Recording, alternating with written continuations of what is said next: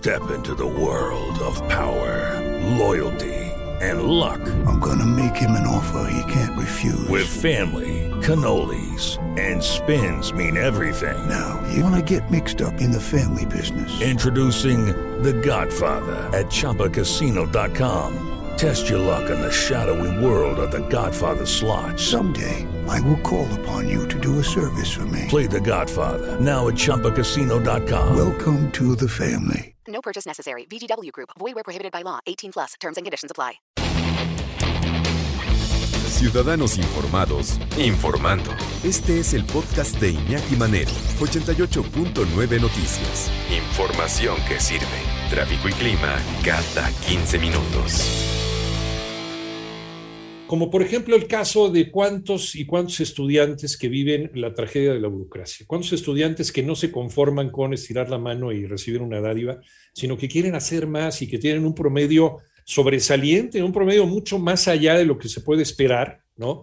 Dentro de la vara que tienen eh, los procesos de selección los exámenes de selección en este país. Y eso le pasó a una chica llamada Noemi, que puede ser la historia de muchos miles de mexicanos sobresalientes, de excelencia, pero que precisamente por este asunto de la maldita burocracia, que es otro de los temas que no podemos quitarnos en este país, pues no pueden progresar, no pueden salir adelante, no pueden estudiar lo que ellos quieren estudiar y donde ellos quieren estudiar. Y es una historia que tiene mi compañero Toño Morales. ¿Cómo estás, Toño? Nuevamente. Ya estamos aquí.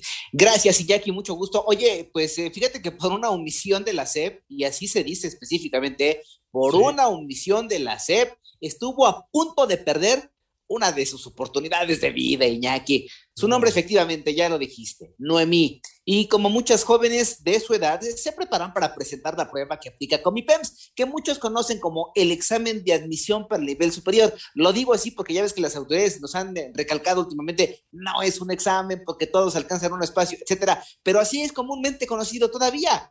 Es el examen de admisión para el nivel superior. Entonces, total que ya se preparó Iñaki para este examen, el día de la prueba con los nervios eh, que acompañan a los aspirantes, las manos, ya sabes, sudorosas, bueno, llegó a la cita y se aplicó por dos horas ahí sentada respondiendo los reactivos que le llaman y después que seguía, simplemente esperar Iñaki.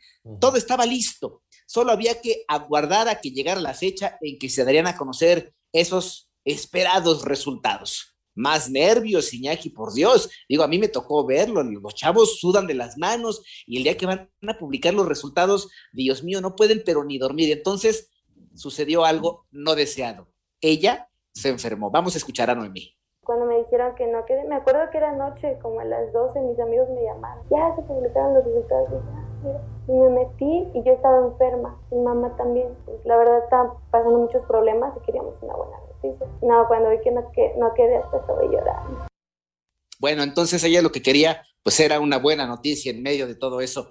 Y no era para menos, Iñaki, porque en la prueba obtuvo, fíjate nada más, 98 aciertos, suficientes para quedarse en la preparatoria número 4, Vidal Castañeda y Nájera, de la máxima casa de estudios.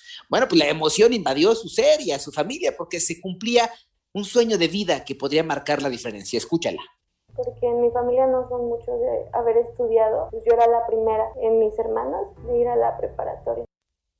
¿Cómo ves, Iñaki? Entonces era prácticamente un sueño y por poquito lo pierde. Que puede ser la historia mm, pues, tuya o tuya o tuya, de los chavos que nos están escuchando, porque sí hay afortunadamente muchos chavos que nos hacen el honor de, prestar sus oídos a esta emisión y que a lo mejor eh, han querido estudiar, pero por cuestiones así, por cuestiones de, burocracia, finalmente por trámites que no se hicieron en la forma correcta, en tiempo, en circunstancia, en los medios adecuados, pues se quedaron truncadas estas, eh, estas ilusiones finalmente y este futuro.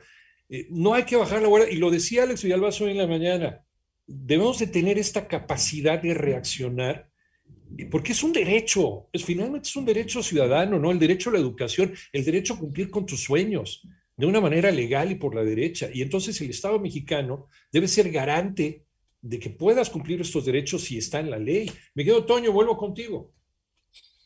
Y entonces, eh, fíjate que el caso de Noemí, pues presentó su examen, le fue muy bien, 98 aciertos, le abren la puerta de la UNAM Prepa 4, donde ella quería además, pero bueno, además habría que decir, ella iba a ser el ejemplo porque dentro de los hermanos iba a ser la primera Iñaki. De verdad que este, este tipo de decisiones en serio nos marcan, por lo menos a nosotros nos han marcado, la, nos han cambiado la vida.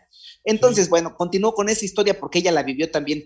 No contaba, tristemente, no contaba con errores de las instituciones. Ahí te va. Resulta que la autoridad educativa de la Ciudad de México, que depende de la SEP, emitió a destiempo su certificado de secundaria. Bueno, pues ese certificado ya pues, es indispensable para inscribirse en la educación media superior. Y por cierto, a cualquier nivel, ¿eh? si tú te quieres inscribir a la escuela que sigue, tienes que presentar tu certificado porque es el comprobante de que ya cursaste los años, los ciclos escolares previos. Bueno, pues entonces, como podrás imaginar, ella se sentía sumamente decepcionada y de decepcionada lo que sigue. Dime una cosa, Iñaki, ¿qué padre de familia, qué mamá o abuelos incluso no ven a sus hijos o a sus nietos llorar, tristes? No se les desgarra el alma. Digo, cualquiera que tengamos sangre en las venas, sentimos horrible de ver a los chavos llorando y sufriendo y pasándola mal, Iñaki. Entonces, lo que hizo, fíjate, eh, su abuelo en este caso fue ponerse las pilas y decir, bueno, vamos a preguntar, vamos a buscar dónde pueden asesorarnos.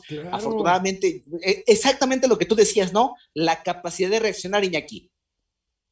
Son derechos, Toño, ¿no? Son tus derechos y tienes que ejercerlos finalmente. Y, lo platicamos también en la mañana. Hay una generación del silencio, fue la generación de los 60, los 70, que vivió con él. No, no, no repeles, cállate, ¿no? Calladito te ves más bonito. A ver, sentadito. No, pero a ver, ya estas generaciones ya son más contestatarias y eso está bien, qué bueno, porque son tus derechos. Y entonces eh, eh, tus argumentos valen y la autoridad tiene que escucharte. Y si está dentro del marco legal, tiene que hacer las cosas para que las cosas funcionen en tu beneficio, Toño. Efectivamente. ¿Y sabes quién entendió ese concepto? El abuelo de del abuelo. Sí, porque se fue a tocar puertas. Te voy a decir a dónde llegó, porque es un lugar del que pocas veces hablamos. Se llama Instituto Federal de Defensoría Pública, que por cierto depende del Consejo de la Judicatura Federal. Y ahí habló con el asesor jurídico. Vamos a escuchar a ese asesor jurídico, Julio Salgado una franca violación al derecho de, a la educación, al derecho humano de acceso a la educación. ¿Cómo puede ser posible que un trámite por un error de una institución pública no te inscriban en, en tu escuela? Máxime si obtuviste el puntaje requerido, ¿no? Es una injusticia.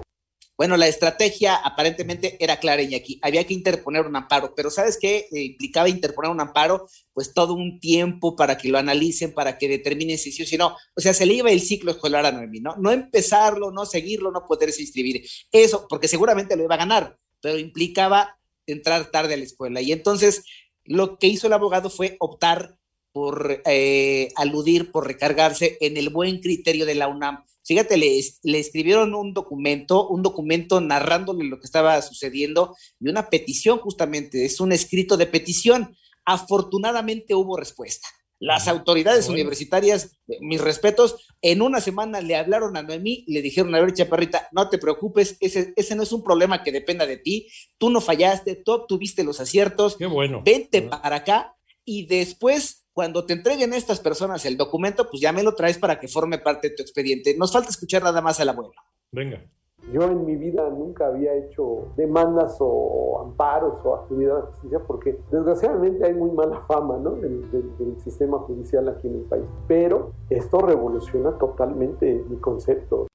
O sea, ya ve de otra forma las instituciones porque encontró aquí alguien que lo escuchó, alguien que lo atendió, que lo asesoró afortunadamente llegaron a buen puerto, pero ¿y todas las otras historias que no levantan la voz, Iñaki? Sí, y que no, no hacemos el esfuerzo por levantar la voz. O hay gente que levanta la voz tantito, pero como ven que nadie le responde y nadie lo pela, pues entonces ya lo dejan, ¿no? Y finalmente se dedican a otra cosa, premio de consolación, ¿no? ¿Y qué estás haciendo? Pues estás, estás a lo mejor echando a, a la basura todo lo que habías soñado durante toda tu vida. Y no es justo. No es justo, sobre todo cuando eres chavo, estás lleno de ilusiones.